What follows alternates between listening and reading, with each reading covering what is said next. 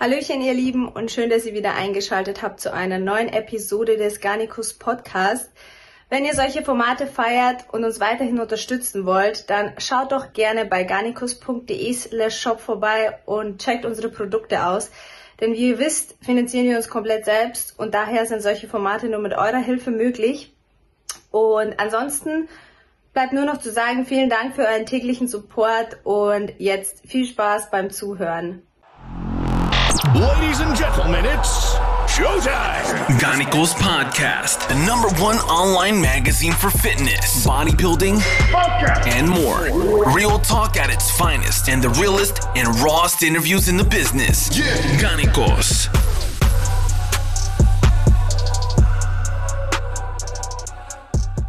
Alles klar, dann sind wir jetzt live. Einen wunderschönen guten Tag, meine Lieben. Ich begrüße euch zu einer neuen Episode des Gannikus Podcasts. Heute haben wir mit Paul Polucek nach schon längerer Zeit mal wieder einen unserer mittlerweile vielzähligen IFBB-Pros zu Gast. Profi ist er 2017 geworden, als es bei weitem noch nicht so viele Profis in Deutschland gab wie jetzt, aber darüber reden wir auf jeden Fall heute.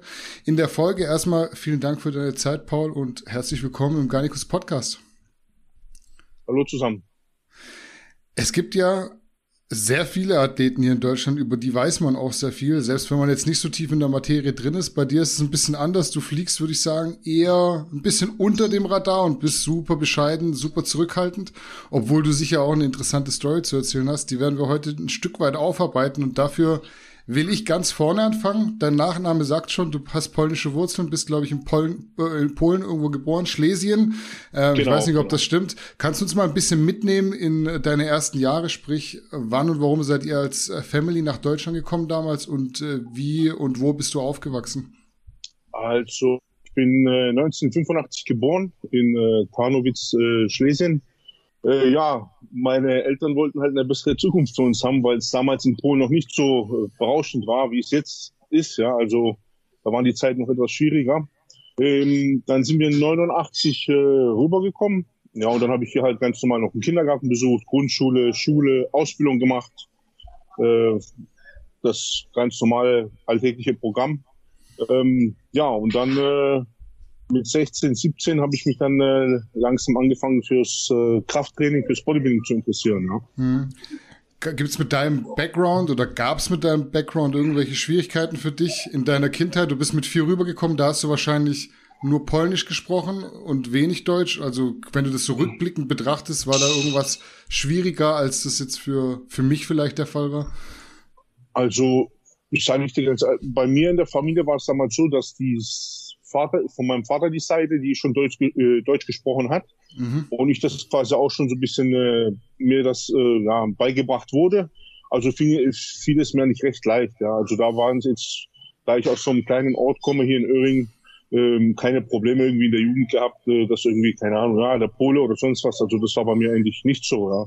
Mhm. Äh, klar gab es mal Zankereien und so, aber jetzt ist, war, nicht so, dass man jetzt sagt, äh, ja, ich hatte jetzt äh, früher damit zu kämpfen, dass ich jetzt aus Polen bin oder sonst was. Also es war ganz, ganz normal und äh, ja, easy einfach. Ja. Mhm. Ich habe gelesen, du hast vor deiner Karriere als Bodybuilder auch Fußball gespielt. War das ja, die also einzige also Sportart, die du so als Kind und, und, Jugendlicher betrieben hast oder ja, äh, also, gab es noch anderes? nee, es war nur äh, Fußball quasi. Äh, ich war Torwart damals, das habe ich dann auch von der, glaube ich, äh, E-Jugend bis zur C-A-Jugend gemacht. Ja, aber das war halt immer so, man gewinnt und verliert als Mannschaft. Und da das halt immer nur zweimal die Woche Training war, dann war am Wochenende das Spiel und das war halt alles nicht so, ähm, ja, wie sagt man, konstant und, und äh, ja, diszipliniert, wie man sich das eigentlich jetzt in diesem anderen, äh, im Bodybuilding-Bereich vorstellt. Ja, da haben sie halt am Wochenende dann nach, nach dem Spiel hier das Bier äh, gezischt und alles, ja. Das war halt komplett anders, wie das halt jetzt ist. Ne? Ja, und dann habe ich halt äh, ja, danach halt äh, noch zweigleisig gefahren. Also ich bin noch Fußball spielen gegangen und habe mich aber damals auch schon im Fitnessstudio angemeldet.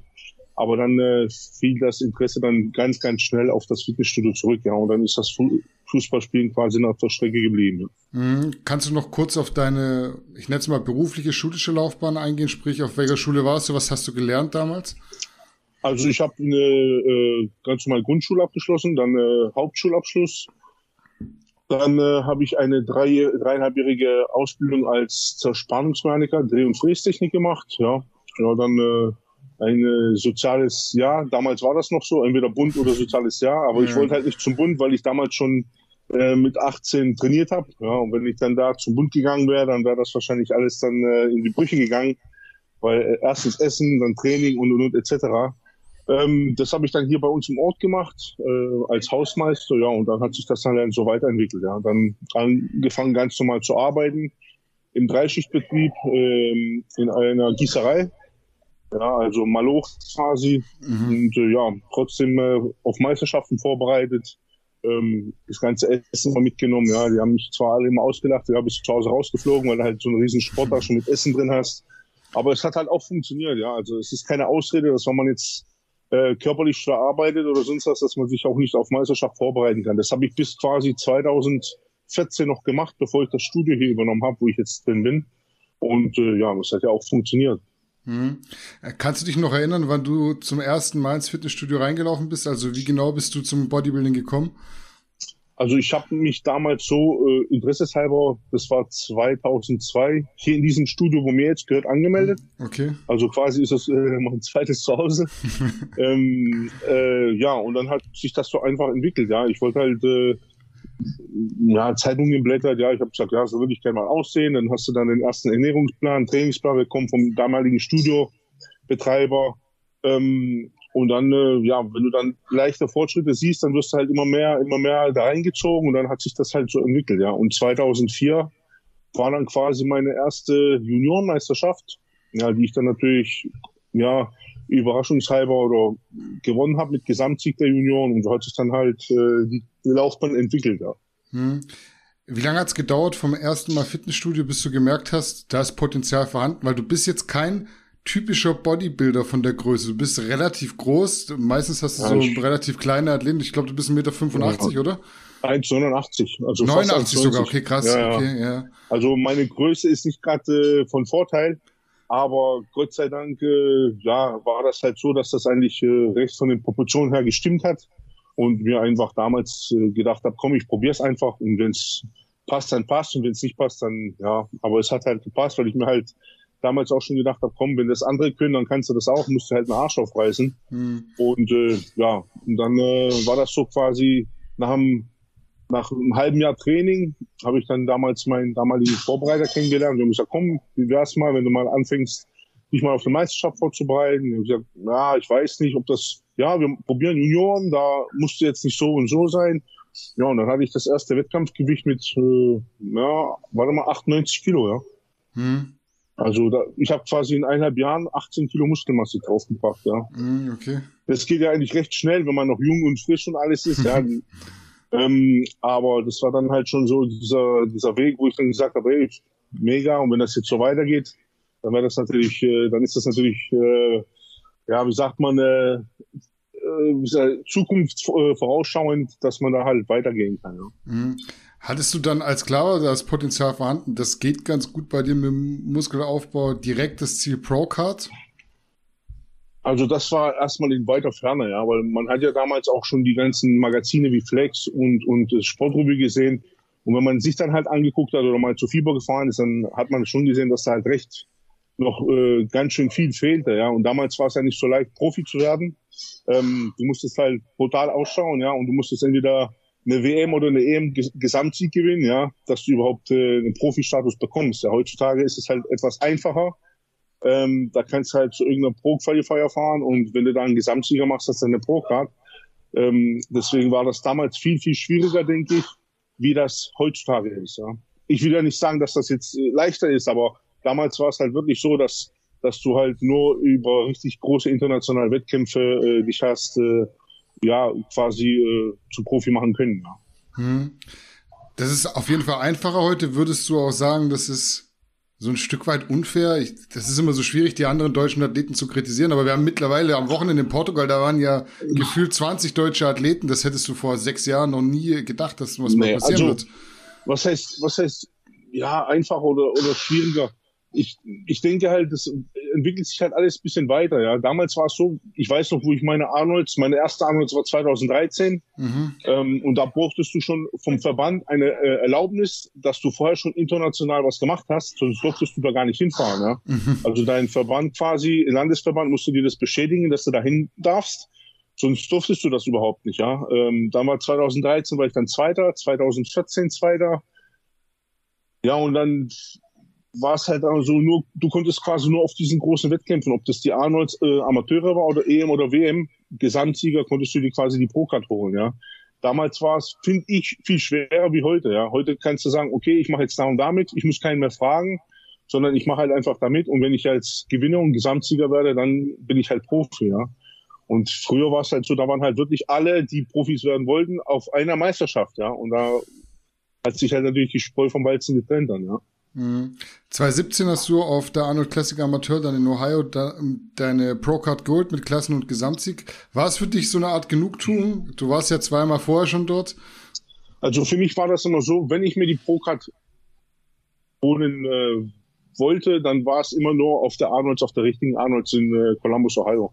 Weil das quasi diese prestigereiche Meisterschaft war, wo wirklich, äh, da hat es auch wirklich angefangen. Und ich habe gesagt, gut, äh, nach der Verletzung dann 2015 mit dem Brustmuskelabriss war das ein bisschen so ein Tiefschlag für mich. Aber dann, äh, ja, Gott sei Dank äh, haben wir einen guten äh, Dr. Rich hier äh, in Deutschland, der das eigentlich recht gut hinbekommen hat. Und dann hat äh, ja eins zum anderen und habe gesagt, komm, ich probiere es jetzt und wenn es dann nicht funktioniert, dann lass ich es einfach, ja, weil dann sagt, okay, dann soll es halt nicht sein und dann war es halt so, dass es Gott sei Dank geklappt hat. Nach nach äh, schwieriger und harter Vorbereitung. Und dann äh, war das quasi das, was ich mir erwünscht hatte. Ja. Mhm. Du warst auf jeden Fall schon so weit, dass du gesagt hättest, wenn das nichts wird, dann, dann war es das so mit dem Wettkampf-Bodybuilding? Also Wettkampf-Bodybuilding vielleicht weiß ich noch nicht, aber wenn du jetzt natürlich fünf oder sechs Anläufe brauchst, um Profi zu werden, dann musst du dir das natürlich auch selber eingestehen, dass du dann halt da auf dieser oder dass du das halt nicht packst oder dass du es halt einfach nicht schaffst, ja. Weil äh, ich sag halt, bei mir waren es dann drei Anläufe und ich habe mir gedacht, komm, immer Zweiter, Zweiter, Zweiter. Jetzt muss doch irgendwann mal zum Ersten reichen. Ja, das mhm. war ja nie immer so, dass das, ich will mich da jetzt nicht sagen, dass, oh, ich bin jetzt hier einer der, der Ausnahmeathleten, aber das war halt immer so deprimierend, weil 2014 äh, haben schon alle, wow, du wirst das Ding rocken und gewinnen und alles machen, ja, und dann wirst du halt Zweiter aufgerufen. Und dann ist die Enttäuschung natürlich groß, aber dann denke ich mir, komm, lass den Kopf nicht hängen, probierst es halt nochmal. Dann war natürlich diese äh, Verletzung 2015, und die hat mich dann ein bisschen quasi, ja, sag mal so, ähm, zurückgeschmissen. In dem Sinne, weil dir dann ja fast ein Jahr Training fehlt, ja, bis du dann wieder richtig ins Training einsteigen kannst und und und. Aber ich habe gesagt, komm, ich probiere es jetzt mal und wenn es dann hinhaut, dann ist okay. Und wenn nicht, dann äh, muss ich mir halt äh, was anderes überlegen. Ja. Hm. Mir fällt noch eine Sache ein, die habe ich gar nicht so auf dem Notizzettel stehen. Du hast ja bei der Arnold Classic 2018 dann dein Profidebüt gegeben. Das ist ja so, dass ja, genau. du eingeladen wirst automatisch, genau. wenn du wenn du genau. gewonnen hast. Kannst du mal kurz erklären, was da passiert ist? Also du bist ja im Pre-Judging warst du ja da noch und dann genau, im Finale genau, warst du, glaube ich, auf der da Toilette. genau, da war es da war's dann so, dass ich mir quasi den Magen verdorben habe mit dem Essen. Ja, also mir mhm. ging es da schon morgens noch ein ganz okay. Und dann abends war es halt wirklich so, äh, dass ich dann ja quasi erbrochen habe und kollabiert bin im Hotelzimmer, ja.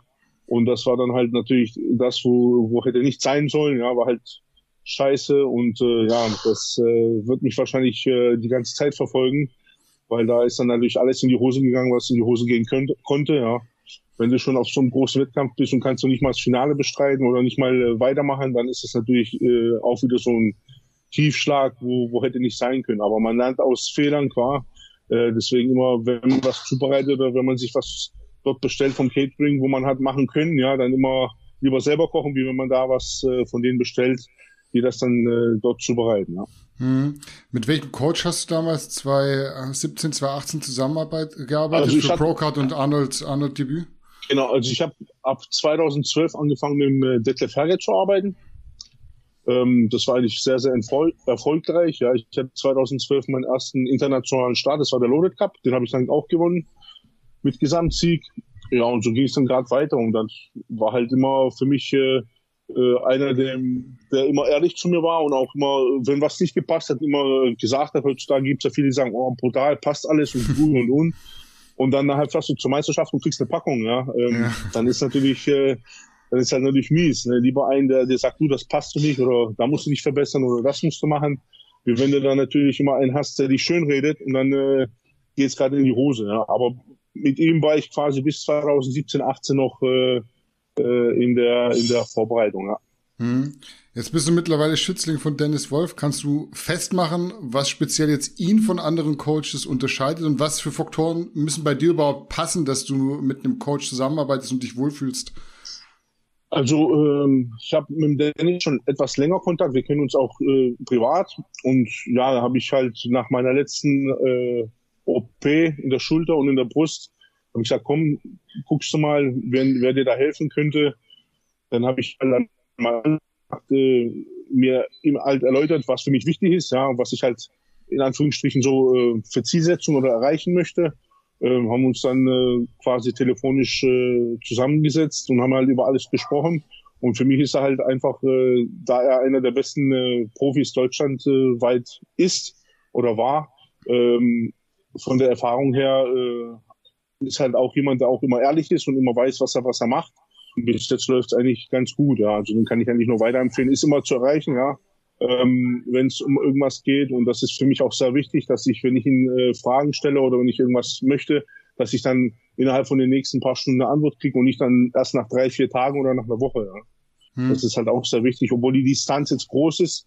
Ähm, passt das eigentlich ganz, ganz, äh, äh, ist eigentlich sehr, sehr einfach, mit ihm in Kontakt zu treten, wie wenn ich da jetzt äh, jemanden habe, der mir dann immer erst nach einer Woche oder am Wochenende antwortet, ja und dann nochmal hinterfragt, was war das jetzt sowieso?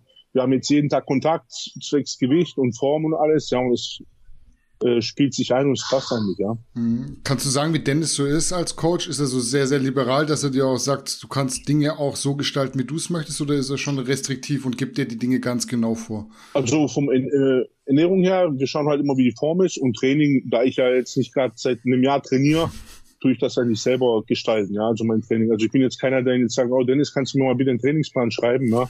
Also das versuche ich dann schon selber zu gestalten, da ich ein paar Baustellen habe am Körper, dass ich halt nicht mal alles machen kann, ja, also nicht mal alles trainieren kann, ähm, versuche ich das selber zu gestalten und halt da ans Maximale gehen, ja, also da bin ich jetzt keiner, der dann äh, jeden Tag oder jeden, jeden Monat neuen Trainingsplan braucht, aber mit dem Essen her, das handhaben wir hier momentan so, dass wir halt äh, mal gucken, wie die Form ist, was das Gewicht macht, nach Bildern, etc. und und und, ja.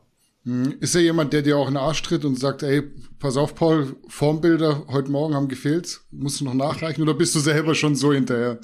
Also ich gucke halt immer, dass äh, wir haben uns das so geeinigt, dass immer am Wochenende Formbilder kommen, ja, und das Gewicht eigentlich jeden Tag durchgesagt wird und wenn das Gewicht mal zu tief abrutscht, dann wird am nächsten Tag nochmal geguckt und dann werden die Kohlenhydrate angepasst, je nachdem, ja. Also da versuche versuche ich dann schon, dass ich da hinterher bin, ja. Und denn ich möchte ja äh, auf die Bühne und ich möchte starten. Ja, also muss ich mich quasi aufraffen und motivieren, um das halt zu machen. Ja, und äh, wenn du dann immer jemanden brauchst, der dich dann pusht, dann denke ich, äh, ist das dann der falsche Weg irgendwann mal. Ja, aber das, das äh, ist ja von jedem Menschen oder von jedem Typ her äh, äh, abhängig. Hm. Wie ist deine Trainingsgestaltung jetzt? Du hast gesagt, du hattest ja schon einige Wehwehchen. Was kannst du nicht mehr machen und wie musst du darauf reagieren? Also ich habe äh, in der linken Schulter starke Arthrose, Grad 4. Also da ist quasi schon so, dass äh, ich Kurzhantel über Kopf, genau, nicht mehr machen kann. Also Maschinen und alles geht, aber alles, was frei ist, halt äh, geht halt nicht mehr. Das denke ich, werde ich mir auch irgendwann mal, wenn das äh, mit den Vorbereitungen momentan Ende des Jahres vorbei ist, mir dann operativ dann machen lassen. Also mit so einem, äh, mit dem Ritz schon telefoniert, was man da machen kann. Ähm, nach so vielen Jahren Training was kann ja, man da machen? Man, wenn, wenn Knorpel weg ist, ist es ja eigentlich weg. Transplantieren also oder was geht in der Schulter? Nee, du kannst, du kannst äh, den künstliches äh, Schulter, äh, entweder Pfanne oder halt links reinmachen lassen. Wie heißt hier? Schulter äh. Mhm. Das geht halt auch. Ja, wie in der Hüfte halt, aber man muss halt immer gucken, was man machen kann, dass halt auch die äh, dass die, der Bewegungsradius nicht eingeschränkt wird. Ja, da gibt's mehrere Methoden, ja werde ich nicht drum rumkommen, weil es halt bei manchen Übungen wirklich so ist, dass es unangenehm ist. Ja, ähm, deswegen bin ich eigentlich recht froh, dass die Form oder dass das jetzt Gewicht und alles, dass ich das Training jetzt so machen kann ähm, und dass es eigentlich passt. Ja. Hm. Du bist selber ja auch jemand, der viel Know-how hat, hast du schon gesagt, Training machst du selber und gibst es auch weiter, einfach schon, was deine Position als Inhaber eines Fitnessstudios angeht. Du betreibst Powerhouse in Öhringen, was gar nicht ja. weit weg ist von mir. Was war damals die Intention, so ein eigenes Gym leiten zu wollen? Also ich, für mich war das immer so ein Hobby zum Beruf machen. Ja? Also ich glaube, das ist das Beste, was passieren kann, wenn jemand sein Hobby zum Beruf machen kann und äh, quasi äh, das, wo er liebt und wo er an, äh, Spaß hat, das halt dann wirklich alltäglich zu tun. Ja? Und das habe ich dann halt damals äh, mir so vorgestellt und es hat sich ergeben, weil der damalige Besitzer ausgewandert ist. Und dann habe ich gesagt, komm, ich probier's. Und äh, bis jetzt ist alles toi toi toi äh, soweit gut gelaufen, außer mit dieser ganzen Corona-Geschichte natürlich, ja. Aber ich denke, das äh, werden wir äh, hinkriegen und ich hoffe nicht, dass äh, die Studios jetzt nochmal irgendwie im Herbst nochmal dicht machen müssen, ja, weil dann wird es halt äh, schwierig werden für uns alle, denke ich. Mhm, also wenn man vor ein paar Jahren sein eigenes Gym aufgemacht hat, hat man, glaube ich, nicht dran gedacht, dass irgendwann mal zwei so Pandemie-Lockdowns kommen und man monatelang genau, genau. komplett schließen muss. Wie hart waren ja, für ja. euch jetzt die letzten anderthalb Jahre? Also, was heißt hart? Ähm, da ich ja sehr, äh, äh, wie sagt man, vertrauten Kundenstamm habe, waren die Leute in der Regel re recht loyal zu mir. Ja, ich habe die Leute äh, angeschrieben und habe halt auch den Leuten gesagt dazu, wenn er nicht wollte, dass abgebucht werden, könnt ihr mir das ruhig sagen, dann ist das kein Problem. Aber zum Teil waren die alle recht loyal, weil sie halt gesagt haben, komm, wir unterstützen dich, weil wir das Studio gut finden und weil wir dich unterstützen. Und da war das toi toi toi zum Glück äh, äh, ja, mit dem blauen Auge davon gekommen. Hm, ja, als Schwabe lernt man ja sparen, aber gab ja. oder gibt es bei euch die Angst, irgendwann vielleicht auch nicht mehr öffnen zu können? Gab auf jeden Fall. Also ich denke mal, äh, nach dem ersten Lockdown, wo es halt drei Monate war, hat man gesagt, okay, ja, war jetzt, aber jetzt der letzte, zweite Lockdown quasi, wo jetzt quasi letztes Jahr November oder Dezember war, war das schon eine harte Nummer, ja, weil man nicht wusste, wie und was jetzt, was passiert jetzt, was darf man machen. Ja, darf man jetzt Einzeltraining anbieten für eine Stunde, darf man das, dann durfte man das wieder machen, dann durfte man das wieder nicht machen. Das war halt schon so eine Sache, wo ich sage, da hat man schon äh, zu gröbeln und zu zweifeln an sich gehabt, ja, weil ich sag halt, äh, bevor man äh, ja, privates Geld ins Studio steckt, nur um zu überleben oder um Sachen hier zu bezahlen, dann äh, hätte man gesagt, du hör zu, dann machen wir es halt zu und dann äh, muss ich mir halt einen Job suchen oder was anderes machen. Ja. Ja, was habt ihr rein investiert jetzt ins Studio? Was habt ihr ändern müssen? Was habt ihr von euch aus gemacht? Also äh, wir werden jetzt äh, bei uns im Studio ein 24-Stunden-System mit Fingerabdruck äh, hm. machen lassen, ja, quasi als Personenkontrolle, Zugangskontrolle. Ähm, das ist jetzt in Planung im August. Das kommt jetzt auf jeden Fall. Ich habe wieder ein paar neue Geräte dazu geholt äh, und äh, ja, ich versuche immer wieder ein bisschen was zu machen. Aber in der Regel konnte man da jetzt nicht viel machen in der Pandemie, weil man musste auch immer gucken, äh, was für Investitionen tätige ich. Nicht, dass das mich dann noch weiter zurückwirft, ja, wie es, wie es vielleicht äh, äh, sein kann, ja, wenn ich jetzt eine Investition mache für mehrere tausend Euro und nachher äh, kann sein, dass da noch mehr oder dass da 20, 30, 40, 50 Leute abspringen, ja, dann hast du nachher noch äh, mehr an finanziellen Schaden, wie du eigentlich den Vorteil davon hast, ja. Mhm. Kannst du mal das Studio ein bisschen beschreiben? Ich war jetzt noch nie dort, aber du bist ja jetzt kein McFit, da steht ja auch so ein bisschen unterschiedliches Zeug rum wahrscheinlich. Also ich habe äh, viel Icarian, Hammer Strange, Nautilus, Cybex, also eigentlich quasi so ein vergleichbares Powerhouse wie in der USA. Mhm. Also von allem, von allen etwas Kurzhandeln bis über 90 Kilo. Also es ist eigentlich alles äh, vorhanden, was man braucht, um schwer und äh, ordentlich zu trainieren. Ne? Ja, welche Regeln gelten aktuell bei euch fürs Training? Also was schreibt ihr vor und was muss man so von Behördenseite machen? Momentan, da die Inzidenz bei uns recht niedrig ist, ist quasi nur Maske rein, raus, am Gerät Maske ab und das war's. Und Liste führen halt äh, Anwesenheitsliste und das war's. Hm. Bist du so jemand, der da von sich aus schon ganz genau drauf schaut oder handhabst ja, also, du es ein bisschen lockerer? Ich sag halt so, die Leute sollen halt aufpassen. Ich sag halt, ich will da jetzt keinen kontrollieren, ey, redet nicht miteinander oder sonst was. Die Leute sollen selber an ihren Verstand äh, appellieren und sagen, ey, okay, so und so, aber ich würde da jetzt nicht rumlaufen und jeden Einzelnen ermahnen oder irgendwie sagen, du helft dem nicht oder das müssen die Leute für sich selber entscheiden, ja, weil dann machst du dir wahrscheinlich mit sowas noch mehr Ärger oder mehr Feinde im Studio, wie wenn du da jetzt äh, sagst, okay, du passt auf, hör zu, äh, es ist nicht meine Entscheidung, dass das so ist. Ja, das ist mir vorgegeben worden. Haltet euch bitte dran und äh, dann werden wir alle gut zurechtkommen. Ja?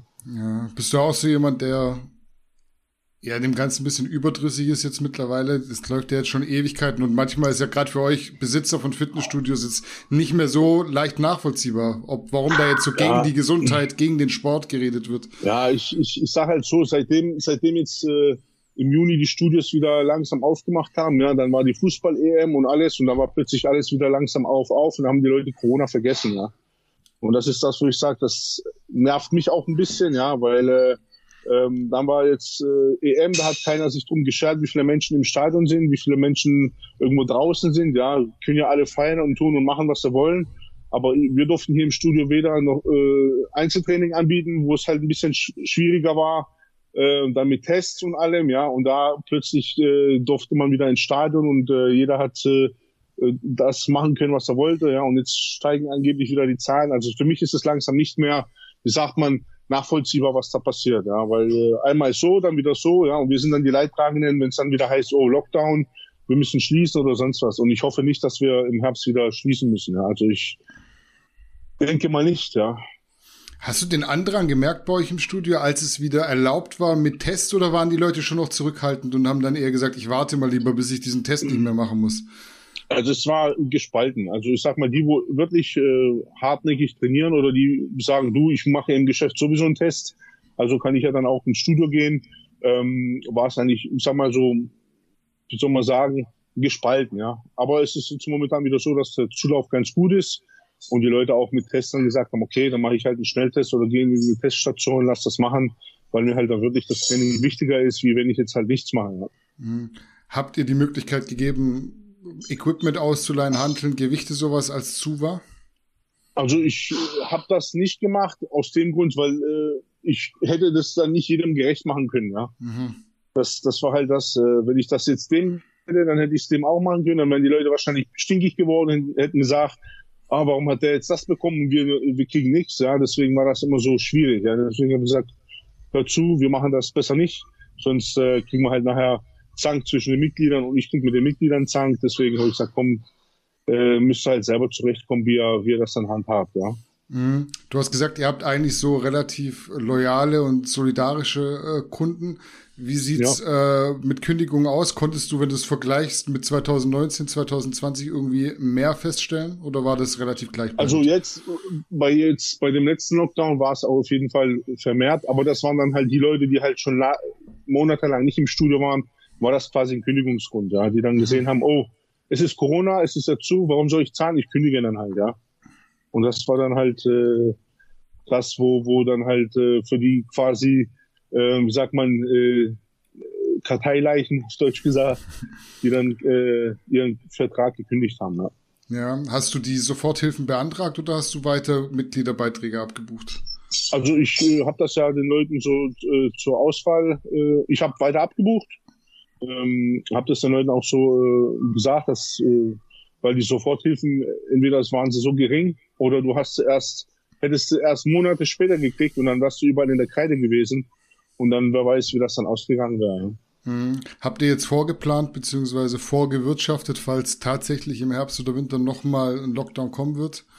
Ja, das ist halt schwierig, weil wir ja erst seit Juni aufhaben, ja. Und äh, das ist da musste man mal gucken, wie lange, wie lange wir das jetzt machen. Jetzt mal schauen, wie sich das, die ganze Situation jetzt ergibt hier.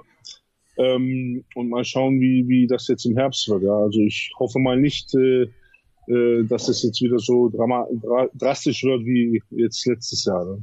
Mhm. Also ich will da jetzt nicht den Teufel an die Wand malen. Ja, war das auch für euch so privat in, in der Familie so ein Thema oder eine Belastung, diese ganze Situation? Ja, was heißt Belastung? Ich denke, äh, klar hat man dazu gröbeln, man hat Angst, Existenzängste, ja, wie läuft's weiter, was macht man, man äh, ist so viele Jahre jetzt selbstständig, ja, und plötzlich kommt sowas und zerstört fast alles. Ähm, aber man hat das versucht, nicht so an sich ranzulassen, ja, die Familie ist halt äh, wirklich äh, Rückhalt, ja. Man hat halt versucht, wirklich zu denken, ey, das wird schon irgendwie, müssen wir abwarten. Ich sag halt, wenn es halt nicht funktioniert hätte, dann hätte man halt das Studio dann geschlossen und dann hätte man halt andere Optionen wählen müssen. Ja. Mhm. Die Situation jetzt war ja auch der Grund dafür, dass du den letzten Wettkampf absagen musstest. Du wolltest eigentlich wie die ganzen anderen Deutschen in Portugal an den Start gehen, konntest es aber dir halt nicht leisten, wegen dem Gym nach dem Wettkampf in Quarantäne zu gehen. Wie ärgerlich war es für dich, trotz der fortgeschrittenen Prep da den mhm. Wettkampf absagen zu müssen? Also, ja, was heißt ärgerlich? Die Form ist ja da, ja, also das mich mich hat das halt nur aufgeregt, dass von Behörden Behörden aus, dass die mir halt keine Antwort geben konnten. Ja, da die eine Behörde sagt nein, die eine Behörde sagt ja. Ähm, ich will ja auch keinen von meiner Mitglieder in, in äh, Gefahr bringen. Ja, nachher wäre ich aus Portugal gekommen, wäre irgendwas passiert, keine Ahnung. Ja, und dann heißt es ja, jetzt müssen sie ihr Studio für zwei Wochen schließen. Und die, wo auch hier auf der Liste waren, die sind Kontaktpersonen gewesen und die bleiben jetzt auch zu Hause. Ja, ähm, das wäre wahrscheinlich das Schlimmste, was hätte passieren können. Ich sage halt, äh, die Meisterschaften rennen mir ja nicht weg. Ähm, und ich habe gesagt, du, ich äh, habe erst seit Juni auf und äh, ja, ich möchte jetzt nicht einfach äh, aus Portugal kommen und dann muss ich dann nachher entweder fünf oder zehn Tage oder 14 Tage in Quarantäne. Äh, wie soll das denn vonstatten gehen? Wenn äh, klar könntest du dir hier jemanden reinstellen und sagen, du hör zu, aber wenn halt mal wirklich was ist und du musst vor Ort sein, dann darfst du das Haus dann nicht mal verlassen. Ja? Mhm. Und das war dann natürlich, wenn du das dann gemacht hättest, dann hättest du halt richtig Ärger bekommen. Deswegen habe ich gesagt, du, dieses Hin und Her, äh, Behörden, ja, nein, äh, das Ministerium angeschrieben. Die haben dann erst mit der Antwort gewartet, dann hieß es erst nein. Dann hieß es, ja, wir können nicht garantieren, dass sie in Quarantäne müssen oder sonst. Das war halt nie irgendwie eine voll, vollwertige, vollständige Aussage. Deswegen habe ich gesagt, du, auf sowas äh, habe ich keine Lust, ja, weil nachher ist wirklich was oder passiert irgendwas und dann äh, muss ich hier für zwei Wochen oder für zehn Tage das Ding hier zumachen. Ähm, und das war dann wirklich äh, den Mitgliedern gegenüber nicht fair, wenn ich so egoistisch wäre äh, um da die Meisterschaft zu bestreiten. Ja. Hm, kannst du mal diesen Irrsinn erklären, der da dann am Anfang passiert ist? Erst hieß es ja zehn Tage, dann hieß es irgendwie gar nicht, dann waren es irgendwie fünf Tage erst, Quarantäne. Erst, genau, erst, erst war es irgendwie äh, Varianten, Virusvarianten mit 14 Tagen Quarantäne, ja. Dann war es plötzlich zehn Tage, dann war es fünf Tage, dann musst du dich freitesten lassen. Dann ist auch jede Behörde unterschiedlich. Ich habe das Ordnungsamt hier bei mir im Ort kontaktiert. Die haben sofort abgelehnt. Nein, nein, das geht nicht dann Stuttgart angeschrieben, die haben gesagt, ja, äh, sie müssen sich an ihr Ordnungsamt wenden. Dann war mir schon klar, ja, wenn ich euch anschreibe, die sagen, nein, äh, ihr sagt, ich muss mich an die wenden, das war so ein Hin und Her. Ich sage, wisst ihr was, äh, ja, vergisst es, ja. Das ist ja keine vollwertige Aussage, was die mir hier gegeben haben, sondern einfach nur gesagt, ja, von einem ins andere Eck äh, soll ich jetzt gehen und fragen. Und die waren hier natürlich total, äh, wie sagt man, äh, ja, so äh, perplex und ja, sie können da, wenn sie zurückkommen, müssen sie in Quarantäne, egal ob sie Profisportler sind oder sonst was, ja. Dann haben natürlich die Leute mir versucht zu helfen, danke ich drum. Ja, du musst das und das sagen und und und sag ich, du, wenn die Behörde sagt, du darfst nicht, ja, dann kannst du noch sowas machen. Wenn die dich dann auf den Kieker haben, dann kommen die nachher hierher und dann kriegst du richtig Ärger und darauf dann noch eine Strafe zu bezahlen, äh, das, das wäre es nicht wert gewesen. Ja. Hm. Es gab auch nie die Option, dass es mal so ein paar Tage einfach gar keine Quarantäne war. Es war immer so mit einer Quarantäne verbunden. Oder? Genau, genau. Irgendwas war da immer, ähm, außer du wirst jetzt geimpft oder genesen oder keine Ahnung, ja, dann heißt es wieder, äh, wenn du die hygienischen äh, Maßnahmen dabei folgst, musst du nicht, aber je nachdem, das war immer keine, keine vollwertige Aussage von den Behörden, ja. Mhm. Und das war mir einfach alles zu unsicher. Ja? Hm, also du hast nicht irgendwie mal doch noch mal kurz überlegt, nach Portugal zu fliegen. Das war dann relativ zügig entschieden. Also ich habe das dann, ich habe das dann so zwei, zwei Wochen vor der Meisterschaft habe ich dann gesagt, nee, ich mache das nicht, weil mir das einfach zu unsicher ist und zu, zu, zu äh, gefährlich, weil ja nachher mache ich das und dann äh, ja, das ist jetzt nicht, dass ich hier ein Schisser bin oder sonst was, aber das ist ja meine Existenz. Äh, davon lebe ich, ja, und äh, das ist mir halt äh, wichtiger wie irgendein Wettkampf jetzt stattfindet. Und äh, gibt ja jetzt noch äh, einen Wettkampf, vielleicht gibt sich noch was anderes. Mal schauen. Deswegen muss ich da jetzt nach vorne schauen und äh, weitermachen. Hm. Wie hättest du das jetzt gemacht, wenn du nach Portugal geflogen wärst? Also wie war da der Zeitplan gewesen und das Studio wäre dann zu gewesen in der Zeit oder hättest du es? Nee, das Studio wäre offen gewesen, ganz normal. Ich hätte eine Vertretung gehabt. Das wäre gar kein Problem gewesen. Nur, wir wollten ja mit der ganzen Familie auch äh, rübergehen, ja, also mit ein paar Tage dranhängen. Das ist ja dann natürlich auch äh, bisschen dann äh, äh, ja quasi ja im Sand verlaufen. Deswegen haben wir gesagt, komm, dann konzentrieren wir uns da jetzt auf Spanien und Alicante. Mhm. Das war jetzt so der nächste Wettkampf, der auf dem Plan steht, genau. auch für viele andere. Hast du sonst noch irgendwas in Aussicht, was lukrativ erscheint auf den ersten Blick? Ja, also USA ist momentan richtig schwierig, da rein, reinzukommen. Ja, da brauchst du eine Einladung. Ja, da habe ich mit Dennis schon gesprochen. Das ist gar nicht so einfach. Ja, dann gibt's ja eigentlich nur noch England. Das ist aber auch ein Einladungswettkampf, dieser Arnolds, was da stattfindet. Ja. Ähm, und dann In Polen gibt's glaube ich, nur noch äh, Classic Physik und Bikini, so wie ich gesehen habe. Ja, ist schwierig, schwierig. Vor allem momentan mit dieser ganzen Corona-Geschichte ist echt schwierig, in der Meisterschaft auszutragen. Ja. Also ich verstehe auch die Veranstalter, die dann natürlich Bang und Angst haben, dass wenn die da jetzt was organisieren und nachher wird's halt abgesagt, weil oder müssen sie es halt absagen, weil sie halt äh, der Inzidenzwert oder die Zahlen so hoch sind, dass sie da keinen äh, reinlassen dürfen oder mit solchen Einschränkungen die Meisterschaft machen, dass dann halt die Leute sagen, nee, dann kommen wir einfach nicht, ja. Ja.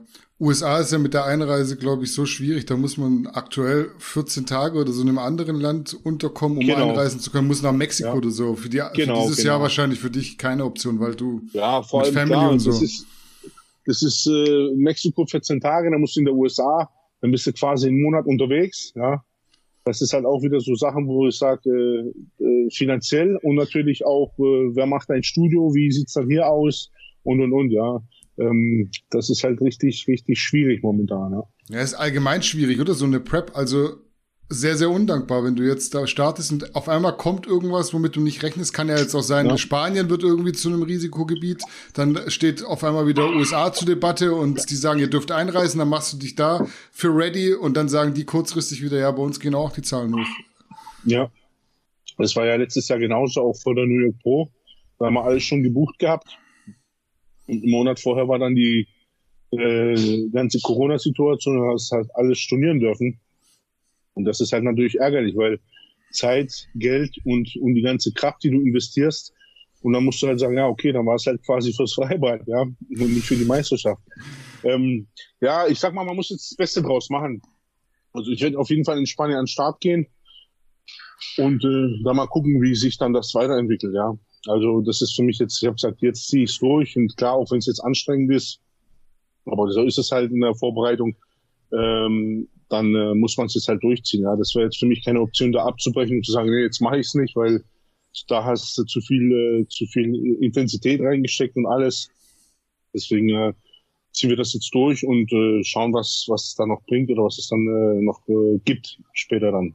Ja, aber du bist heiß auf jeden Fall. Es war jetzt keine Option zu sagen, ja, die Situation ist immer nee, noch also scheiße, also ich, ich mache mal ein Jahr Pause heiß. noch. Also ich bin, ich bin, äh, ich bin bereit auf eine Art und Weise und äh, ja, das äh, sehen wir dann in äh, circa dreieinhalb Wochen. Ja. ja, hat dich die Absage für Portugal jetzt so ein bisschen aus dem Konzept gebracht oder geht das dann recht easy, die Form zu konvertieren, äh, zu konservieren? Nee, also, also aus dem Konzept gebracht nicht. Ähm, nur äh, jetzt bist du quasi schon fertig, ja, und jetzt musst du gucken, dass die Form so bleibt, dass das Gewicht nicht weiter abfällt und dass du halt äh, das so hältst, wie es jetzt momentan ausschaut. Und dass du halt jetzt keine Verletzungen noch dir zuziehst. Deswegen, äh, ja, also es war halt anders geplant, aber man muss jetzt halt Plan B ansteuern und das ist halt jetzt äh, Alicante, Spanien. Ja, wenn wir vielleicht mal so ein bisschen träumen, hast du auch so das ultimative Endziel, irgendwann bei Mr. Olympia zu stehen? Oder willst du dich da jetzt erstmal nicht so weit aus dem Fenster lehnen? Für mich ist es erstmal wichtig, nach den ganzen Bewegungen und Verletzungen und den ganzen OPs, die ich gehabt habe in den letzten paar Jahren, einfach eine gute, sehr gute Form auf die Bühne zu bringen. Und der Rest entscheidet sich von allein. Hm. Also das entscheiden die Kampfrichter und äh, für mich ist wichtig, eine Top-Form auf die Bühne zu stellen und dann sieht man mal, wie man dann dasteht und wie man dann bewertet wird. Ja, hast du. Klar wäre das natürlich, ja. wäre das natürlich äh, äh, mega, wenn man sich für eine Mr. Olympia qualifiziert. Aber ich bin keiner, der jetzt sagt, oh, ich würde mich jetzt für die Olympia qualifizieren, weil ich weiß, was da für Leute kommen. Ähm, und äh, deswegen ist es äh, da entscheidend, erstmal die Form so an den Tag zu bringen und äh, dass halt alles an diesem Tag passt. Und dann schauen wir weiter.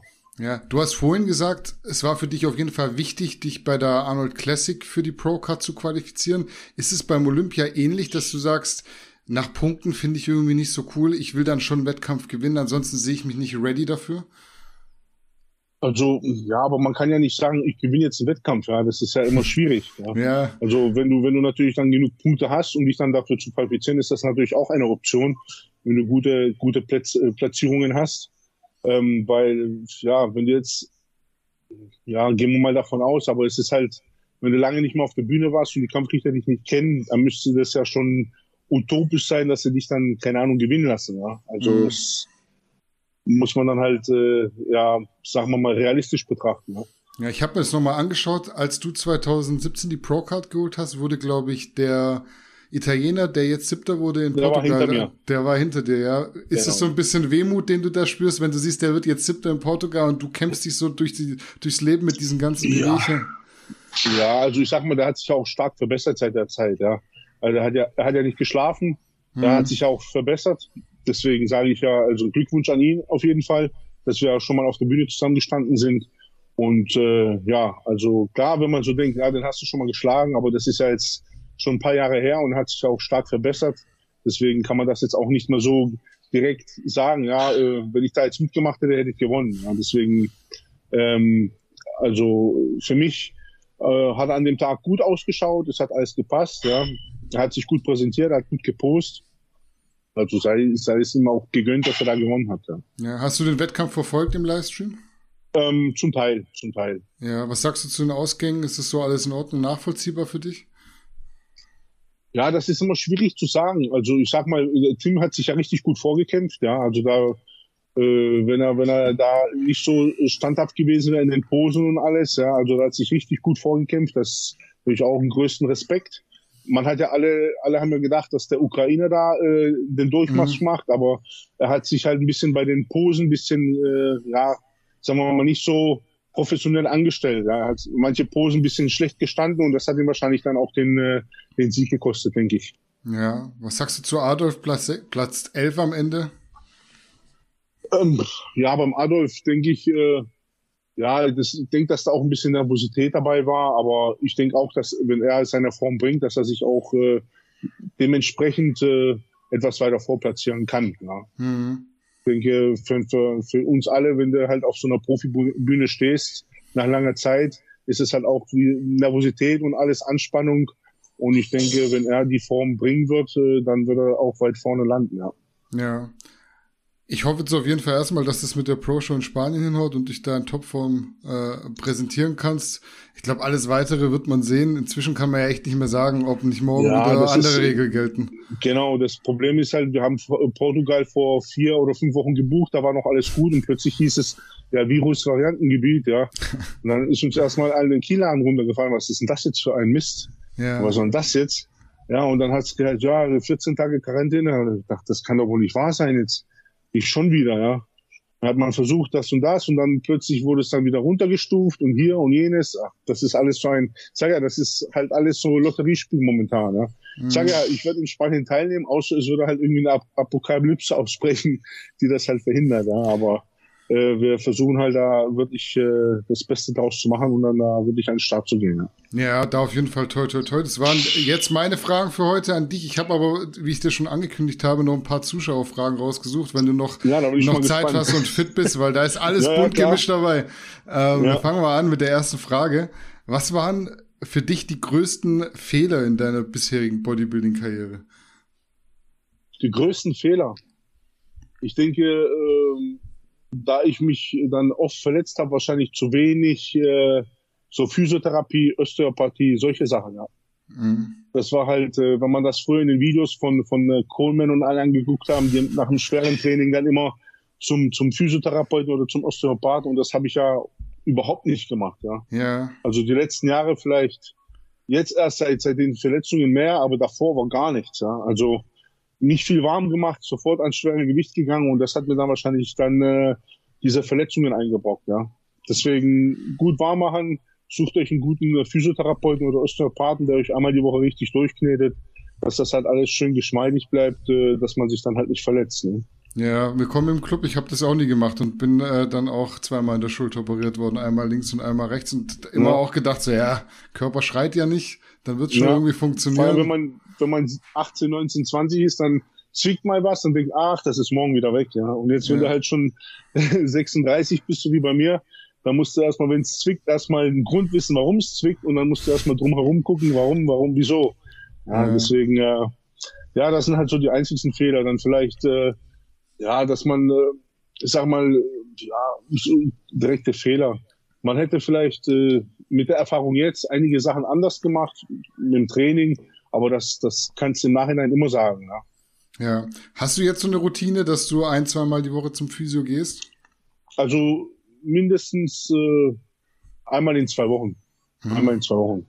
Ja. Das, äh, es muss ja auch jemand sein, der dich behandeln kann, ja? ja. Und es muss ja natürlich auch jemand sein, der sich damit auskennt, ja, weil Physio gibt's viele, ja, und äh, ja, wenn ich äh, zu einem normalen Physio gehe, dann streichelt er mich, ja, weil er da halt nirgends durchkommt und das bringt mir nichts. Ich kann mich auch selber streichen oder mich von der Frau streicheln lassen, aber ich muss ja behandelt werden. Das äh, soll mir auch was bringen dann.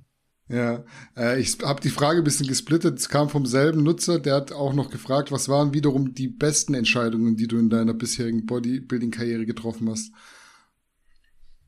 Ich meine, also mich selbstständig zu machen im eigenen Fitnessstudio mhm. und äh, ja, äh, mir immer einen richtigen Coach ausgesucht zu haben. Also immer auf mein Gefühl äh, gehört zu haben, der ist okay, der passt zu mir, das passt, immer Gespräche gesucht, dass das halt funktioniert. Das ist auch sehr wichtig, dass man einen Coach hat, der auf einen, auf einen eingeht, ja. Nicht nur sagt, du mach so, mach so. Und wenn du Fragen hast, äh, ist egal, mach einfach, ja. Sondern wirklich jemanden hast, der mit dir über alles redet, mit dem du halt auch über alles reden kannst. Das ist auch sehr, sehr wichtig. Ja. Ja, äh, da fragt auch jemand, ähm, was du gemacht hättest, wenn es damals nicht zur Studioübernahme gekommen wäre. Sprich, hättest du noch einen anderen Plan gehabt oder wärst du weiter in dem Beruf von damals geblieben? Also ich, ich denke, also ich hätte mir dann wahrscheinlich schon was anderes besucht, weil diese Dreischichterei am Hochofen ist halt schon recht anstrengend. Ich habe damals in der Vorbereitung kein Cardio gemacht, äh, weil es da stellenweise 40 bis 60 Grad warm war, ja. Also äh, du hast zehn Liter Wasser getrunken und äh, ja, du warst quasi morgens, äh, also abends äh, leichter wie morgens, ja. Also das war halt wirklich so, dass du halt gekecht hast und äh, geschwitzt hast, ja. Und da hätte ich mir wahrscheinlich dann schon irgendwas anderes gesucht, dass ich mich da halt nicht so kaputt mache, ja, weil auf Dauer wäre es halt nicht gut geworden. Ne? Ja. Wie siehst du das, dass die, die heutige Generation, ich sage jetzt nicht mal die deutschen Bodybuilder, so allgemein auch diese ganze Influencer-Szene, dass die sich so ein bisschen so anstellen, so ein bisschen mimosenhaft sind, ja, viel Arbeit, paar, paar Stories am Tag machen. Und du hast da damals im Dreischichtbetrieb so zehn Kilo am Tag verloren und hast aber trotzdem dein Bodybuilding betrieben. Ich sage halt, wenn man einen Traum hat oder wenn man was durchziehen möchte, dann ist egal. Ja. Also ich sage halt immer so, es gibt keine Ausreden. Ja, und wenn jemand natürlich äh, immer Ausreden sucht, dann will er das nicht. Das ist meine Meinung. Ähm, ich habe schwer gearbeitet und es hat funktioniert bis 2014. Ja, und äh, jetzt ist es natürlich viel einfacher für mich. Klar, äh, du musst aber auch hier sein, hast halt mehr mit Menschen zu tun äh, und mit deinen Kunden und alles. Da musst du auch immer gucken, dass du freundlich bist und lächelst, auch wenn der Tag mal nicht so ist. Ja, wenn du in Vorbereitung bist, wenn du Hunger hast und denkst, oh, jetzt könnte ich schon wieder was essen, ja, und das und das, aber ja, ich sag halt, äh, für mich, für mich ist das so, wenn jemand immer Ausreden sucht oder sagt, oh, das ist so, dann äh, wird das äh, nie richtig werden. Ja? Also dann ist es immer äh, demjenigen kein Biss äh, und kein Durchsetzungsvermögen. Ja? Mhm. Nächste Frage: Hast du noch mal vor, äh, deinen YouTube-Kanal auf Vordermann zu bringen? Das habe ich einmal angefangen. Ähm, ich sag ganz ehrlich, ich mache ein paar Stories bei Instagram. Ich finde ich finde das immer so ich brauche dann viel zu viel Zeit, ja. ja. Ähm, das ist dann für mich, ich bin dann, mein Training muss, äh, wenn ich im Training richtig Vollgas gebe, habe ich ke keine Kraft zum Reden, kann ich mein Handy kaum in die Hand nehmen, ja. Das ist halt alles so schwierig, ja. Und ich verstehe bei manchen gar nicht, wie die ihr komplettes Training da verfilmen können und dazu noch hier äh, lachen können und alles, ja. Wenn ich richtig trainiere, dann äh, bin ich komplett nass und kann das nicht, ja. Also verzeiht mir, wenn das so ist, aber mir fehlt einfach die Zeit dafür, ja. Und wenn ich halt äh, mir dann hier vier Stunden im Studio dann äh, Videos machen müsste und, und äh, das würde nicht funktionieren. Ja, ich habe auch eine kleine Tochter, auf die muss ich auch ab und zu hier aufpassen, ja, und das würde halt äh, nicht in den Kram passen, ja. Mhm. Äh, nächste Frage: Wie bewertest du den Zusammenhalt in der deutschen Bodybuilding-Szene? Also Zusammenhalt. Wenn man sich sieht, sagt man sich Hallo, aber man sieht halt dann schon in der Regel so ein bisschen Distanz. Mhm. Ja, man sieht auf jeden Fall so ein bisschen Distanz, weil man sich ja als Konkurrenten sieht. Vor allem, wenn man in der gleichen äh, äh, Klasse startet, ist das schon so ein bisschen, äh, wie sagt man, mit, äh, ja, man, man unterhält sich zwar, man ist gut miteinander, aber man sieht das alles so ein bisschen mit Distanz. Das ist so meine Meinung. Mhm. Ja, klar, wenn ich auf der Bühne mit einem bin, ist das mein Gegner und nicht mein Freund. Mhm. Ja, und ich versuche immer besser zu sein wie er, damit er mich nicht schlägt. Und dann kann man nicht sagen, oh, du bist mein Bruder oder hier oder sonst was, sondern das ist halt wirklich so, äh, auf der Bühne äh, kämpft jeder für sich alleine und da werden keine Freunde gemacht. Ja, da sind mhm. das alles Gegner und Feinde in Anführungsstrichen Ähm, und so sieht's dann halt aus, finde ich, ja. Ja, ist das sowas, was du wirklich bloß auf der Bühne oder beim Wettkampf selbst so siehst? Weil ich habe neulich zum Beispiel, äh, Steve hat auch, Steve Bentin hat auch sowas gesagt, also, ja, wie ich ihr Bruder da und äh, mein bester Freund sowas, nee, bist du nicht. Ich will jetzt, ich will jetzt einen Wettkampf gewinnen und da ist nichts mit Freunde machen. Oder bist du so schon außerhalb, bist du schon auch ein umgänglicher Typ? Also ich sag mal, außerhalb, wenn man sich so trifft oder so, ist ja alles okay. Aber am Wettkampftag, denke ich, da ist jeder so fokussiert, da kann man nicht sagen, oh, du bist mein bester Freund und hier und alles. Da guckt halt jeder nach sich. Hm. Und das ist aber auch verständlich, denke ich. Mhm. Das ist völlig verständlich, weil jeder die beste Leistung bringen möchte und jeder quasi die beste Platzierung oder sogar gewinnen möchte, ja. Mhm. Was nach dem Wettkampf ist oder was normal im Privatleben ist, ist entweder man mag sich oder man mag sich nicht. Ja, aber am Wettkampftag oder am, am Meisterschaftstag ist quasi so, wie du das gesagt hast, äh, sind halt alle deine Gegner. Mhm. Ja. Nächste Frage. Welches Klischee oder welche Klischees erfüllst du selbst als Bodybuilder? Schwierig. Welche Klischees? Du hast vorhin schon gesagt, äh, du läufst, äh, damals zumindest bist du immer mit einer riesen Trainingstasche rumgelaufen. Bist du so ein Tupperware ja, und. Ja, genau, ja, das, das auf jeden Fall, ja. Also damals, wo ich noch gearbeitet habe, war, war halt wirklich äh, große äh, Sporttasche mit fünf, sechs Tuppern drin und hier auch jetzt, ja, also äh, ich weiß noch, wenn ich Vorbereitung habe, äh, dann habe ich alles im Auto, ja. Also man äh, jemand aus der Familie geheiratet hat oder sonst was, da wird das Essen mitgenommen. Klar wirst du dann, äh, was macht denn der jetzt? Wieso bringt er sein Essen mit? Aber das ist halt einfach so, ja. Da gibt's keine Ausnahmen. Das ist halt äh, völlig, völlig, völlig normal, dass wenn man in Vorbereitung ist, dass man da nicht irgendwie sagt, oh ja, wir haben da äh, Hähnchen und oder oder äh, bisschen Rind mit Kartoffeln, ja, nee, das gibt's nicht. Das Essen wird überall mitgenommen, auch wenn man irgendwie mal weggeht oder so. Und dann muss das so passen, ja. Hm. In der Offseason handhabst du es da anders oder bist du da schon auch so super strikt? Also ich versuche äh, auf jeden Fall, dass ich geregelt mein Essen habe und wenn ich halt Lust auf irgendwas anderes habe, dann esse ich auch was anderes. Ja? Also ich will ja auch dann in der Offseason ein bisschen leben, ja. Ähm, und äh, wenn es dann mal was anderes ist oder wenn du mal was essen gehst, dann ist das völlig normal in der Offseason. Also da gucke ich halt, dass der Eiweißbedarf gedeckt ist und halt deine Mahlzeiten trotzdem drin hast. Aber wenn es mal was anderes ist, dann wird das halt weggelassen und wird halt was anderes gegessen. Ja. Mhm. Ist es bei dir auch so, dass du dir manchmal so die Frage stellst, wie wäre das nochmal so zu sein, als es das Bodybuilding noch nicht gab, als es einem so egal war, ob was viel Protein hatte oder wenig, dass man da nicht so drauf geguckt hat? Oder bist du so arg leidenschaftlicher Bodybuilder, dass es dir einfach. Also mittlerweile mache ich das jetzt, seitdem ich 17 bin, ich kann es mir jetzt gar nicht mehr vorstellen ohne. Also, dass ich jetzt so mein Essen abwiege und das so äh, kontrolliere, es wäre hm. schwierig. Es wäre schwierig. Ja. Weil, weil du halt, das ist jetzt wie jeden Morgen Zähne putzen, ja, wie jeden Morgen zum Beispiel zur Arbeit gehen oder sonst was. Ich kann mir das nicht vorstellen, dass ich jetzt nur zwei Mahlzeiten oder drei Mahlzeiten am Tag essen würde, ja. Vielleicht können das manche, aber wenn du das halt wirklich schon so viele Jahre machst, dann ist das quasi so eine Routine geworden, ja. Dass du dein Essen hast, dass du guckst, dass du genug trinkst und und und etc. Deine Supplemente, alles. Ja. Hast du das immer? Also hast du auch immer Hunger oder gibt es auch mal so Zeit, wo du sagst, ich muss jetzt einfach mal so low machen, drei Mahlzeiten am Tag, das reicht dann? Also in der Offseason äh, ist auch manchmal so, dass du halt keinen Appetit hast, je nachdem, wie das Wetter halt ist. Wenn es draußen natürlich äh, schwül, brühend heiß ist, ja, dann hast du natürlich auch nicht so den Appetit. Dann guckst du halt, dass du das dann so machst, dass du halt mit Shakes machst oder so. Aber ich könnte eigentlich immer essen, ja. okay. Also das ist so, ähm, vor allem, äh, ich bin einer, der viel Fleisch isst, ja, und das, also ich könnte auch morgens schon zum Frühstück ein Steak essen, ja. Also sechsmal, äh, sechsmal am Tag Steak essen, das würde, würde bei mir funktionieren, ja. Also das ist das, wo, wo ich sage, da hätte ich kein äh, Problem mit. Hm. Nächste Frage geht auch Richtung Essen. Wie funktioniert das bei euch zu Hause mit dem Essen? Esst ihr, wenn es möglich ist, alle gemeinsam und vielleicht auch mal dasselbe? Also wenn es jetzt mal so ist, dass ich in der Vorbereitung bin, dann gucke ich schon, dass wenn ich mir die Mahlzeiten teile, dass ich dann auch mal das Mittagessen mit der ganzen Familie esse. Ja? Ähm, klar, ich esse dann halt alle zweieinhalb Stunden, aber äh, in der in der Off-Season, dann wird halt auch mal das gegessen, was was äh, die Frau dann äh, kocht, ja. Dann sagt, aber dann wird halt auch geachtet, was sie kocht, ja, das halt sagt, du, hau da halt jetzt nicht 10 Liter Öl rein in die Pfanne, sondern guck halt, dass das ein bisschen äh, äh, human, humaner behandelt wird. Ja, nicht, dass ich dann hier nach fünf Tagen mich hier durch die, durch die Gegend rollen muss, weil ich dann hier zu viel äh, mehr Speck angefuttert habe, ja. Ja. Ist deine Frau so ein Gegenpol zu dir? Ich habe gesehen, sie macht schon auch Sport oder ähm, ist sie so relativ also, ähnlich?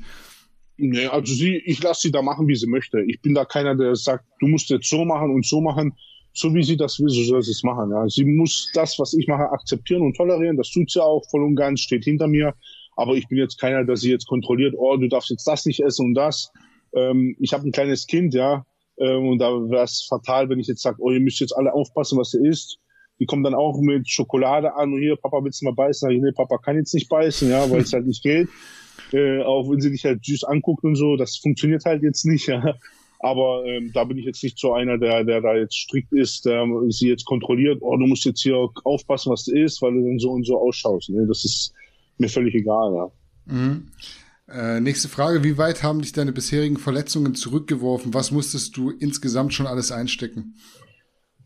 Also, ich hatte einen rechten Brustmuskelabriss, dann hatte ich einen linken Brustmuskelabriss, dann hatte ich, äh, ähm, wie heißt es, Verkalkungen, äh, acht Stück Daumen groß in der linken Schulter. Die sind rausoperiert worden, die haben ausgesehen wie so Backenzähne, wo er mir das gezeigt hat. Okay. Ähm, ja, also äh, da waren dann, dann ist die Bizepssehne links versetzt worden, dadurch, dass sie halt durchgescheuert war. Und ich denke, das hat mich schon so fast zwei Jahre zurückgeworfen, ne? Mhm. wenn ich so die ganzen Verletzungen sehe. Ja. Haben sie dir die auch halt weggemacht, die Bizepssehne? Wir haben sie dir auch abgeschnitten genau. und ja, refixiert. Ja, die haben sie, ja. Genau, die haben sie quasi fixiert, weil die halt schon spröde war und die Gefahr bestand, äh, dass sie quasi dann abreißt. Ja. Mhm. Und so kam dann halt eins zum anderen. Und jetzt denke ich, nach den ganzen Vorbereitungen, wenn das dann alles gut läuft, werde ich mich dann nochmal unter das Messer legen müssen. Da habe ich auch schon Kontakt mit dem Rich, wie ich schon gesagt habe, ähm, wie wir das dann machen. Aber äh, ja, ich denke dann, ich bin ein guter Dinge. Für mich ist, zählt dann halt wirklich, wenn er das macht, dass ich auch wieder einigermaßen oder voll funktionsfähig bin. Ja. Also mhm. der Roman hat sich ja auch eine künstliche Hüfte machen lassen und er kann jetzt zum Teil auch wieder alles so machen, wie es äh, davor auch war. Mhm. Denkst du, Wettkampf-Bodybuilding auf dem Niveau ist möglich mit so einem künstlichen Gelenk? Das muss man dann sehen, wie sich das dann entwickelt, ja. Mhm. Also da kann ich jetzt nicht sagen, oh geil, äh, machen und und und, sondern das muss man dann sehen, wie sich das entwickelt. Also ich werde dem, dem Sport immer treu bleiben, auf jeden Fall. Aber irgendwann muss man halt auch sagen, wenn man älter wird und halt mit den Jungen nicht mehr mithalten kann, muss man sagen, ja, dann trainiere ich für mich alleine. Und äh, ja, und äh, muss das dann halt sein lassen. Ja. Da muss man halt so realistisch und äh, optimistisch sein und zu sagen, du, dann reicht's halt nicht mehr, bevor ich mich dir äh, noch, äh, wie sagt man, noch mehr kaputt mache oder sonst was. Ja, wenn es halt nicht mehr geht, dann geht's halt nicht mehr. Ja. Hm. Äh, nächste Frage. Du scheinst allgemein ein eher ruhiger und bodenständiger Typ zu sein. Fühlst du dich wohl in dieser Rolle oder würdest du dir manchmal wünschen, dich mehr ins Rampenlicht rücken zu können, um noch mehr Aufmerksamkeit zu bekommen? Na, also ich bin so, wie ich bin. Also ich bin da, ich brauche da jetzt nicht Aufmerksamkeit oder sonst was. So wie ich bin, so bin ich. Ich bin umgänglicher Mensch, ganz ruhig, ja. Also wer mir nichts tut, dem tue ich auch nichts, ja. Mhm. Ähm, ich denke mal, wenn du, das muss jemand wollen oder das muss jemand mögen, viel in der Öffentlichkeit zu stehen, ja. Ähm, ich bin da eigentlich so äh, ganz, ganz neutral in der Hinsicht, ja. Mhm. Ganz neutral. Nächste Frage, vorletzte. Wenn du irgendwann den Posing Slip an den Nagel hängst, welche Ziele möchtest du bis dahin sportlich erreicht haben, sofern alles optimal läuft? Natürlich, wenn alles optimal laufen würde, würde ich mich gerne mal für eine Mr. Olympia qualifizieren, wenn alles optimal laufen läuft. Das wäre dann quasi so das, das i-Tüpfelchen oder die Erdbeer auf der Sahnetorte. Ähm, das wäre so, für, ich denke, für jeden Bodybuilder, sich mal für eine Mr. Olympia zu qualifizieren, ist das schon ein Highlight, ja. Hm. Wie man dann dort abschneidet, natürlich, ist halt dann äh, äh zweitrangig, aber ich denke, eine Quali für die Mr. Olympia ist für jeden Bodybuilder eigentlich, äh, ja, so wie quasi im Finale oder im Champions League äh, Finale zu spielen. Mhm. Letzte Frage, eine schöne eigentlich für den Schluss. Inwiefern hat die Geburt deiner Tochter deine Art zu leben verändert? Also sehr. Also man, man hätte vorher nicht gedacht, dass äh, ein, ein Kind so dein Leben ein bisschen verändert. Ja, jetzt ist halt, du musst jetzt halt viel mehr, viel mehr, äh, sagt man, du hast jetzt viel mehr Verantwortung ja, äh, wenn du jetzt was isst, dann kommt sie, komm, darf ich auch essen, auch wenn du in der Vorbereitung bist und hast jetzt nur so und so viel Reis, ja, dann gibst du dir halt das auch ab. Ja, also es ist auf jeden Fall eine tolle Erfahrung und äh, ja, äh, ich kann das äh, eigentlich für mich ist das das Schönste, was passiert ist. Ja. ja. Das ist eigentlich ein schönes Schlusswort. Äh, wir sind damit am Ende mit den Zuschauerfragen. Willst du noch zum Abschluss irgendwas loswerden an Fans, Follower, Supporter, an die Community? Ähm, ja, ich danke euch erstmal herzlich, äh, auch die, die mir folgen oder die mir äh, ab und zu mal äh, äh Kommentare, Nachrichten schreiben. Ähm, ich bin so, wie ich bin, also äh, nehmt es mir nicht übel, wenn ich ab und zu bei den Stories nicht viel spreche, sondern einfach nur was aufnehme. Ähm, ich bin da eigentlich sehr, sehr äh, zurückhaltend und bescheiden. Deswegen tut mir leid. Vielleicht, wenn ihr ein bisschen mehr wollt, dann könnt ihr mir das gerne schreiben. Wenn ich, wenn ihr was von mir wissen wollt, noch mehr oder wenn ich mal was machen soll, was euch interessiert, könnt ihr gerne schreiben und ich gucke mir das dann an und probiere das dann umzusetzen. Ja. ja, folgt auf jeden Fall dem Paul auf Instagram, Paul Polacek, IFBB Pro. Äh, vielen Dank auf jeden Fall, Paul, für deine Zeit und wie Dankeschön. gesagt, allerbestes Gelingen erstmal in Alicante und ich hoffe, das wird was.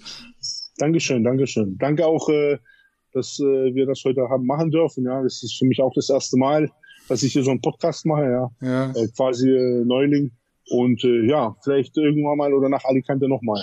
Ja, ich hoffe nicht das letzte Mal, auch wenn es heute nee, das nee, erste nee, Mal letztes Mal nicht, aber vielleicht, vielleicht äh, klappt es ja dann nach, nach den Meisterschaften dann nochmal, dann können wir nochmal alles Revue passieren lassen und und und, ja. Ja, vielleicht komme ich mal vorbei. Das sind 45 Gerne, Minuten von mir und dann können wir mal ein Interview machen, so in Real Life mit genau. Kamera. Genau, genau. Kannst du dir das Studio mal angucken und, und, und können wir gerne mal machen. Das ist kein Problem. Jederzeit.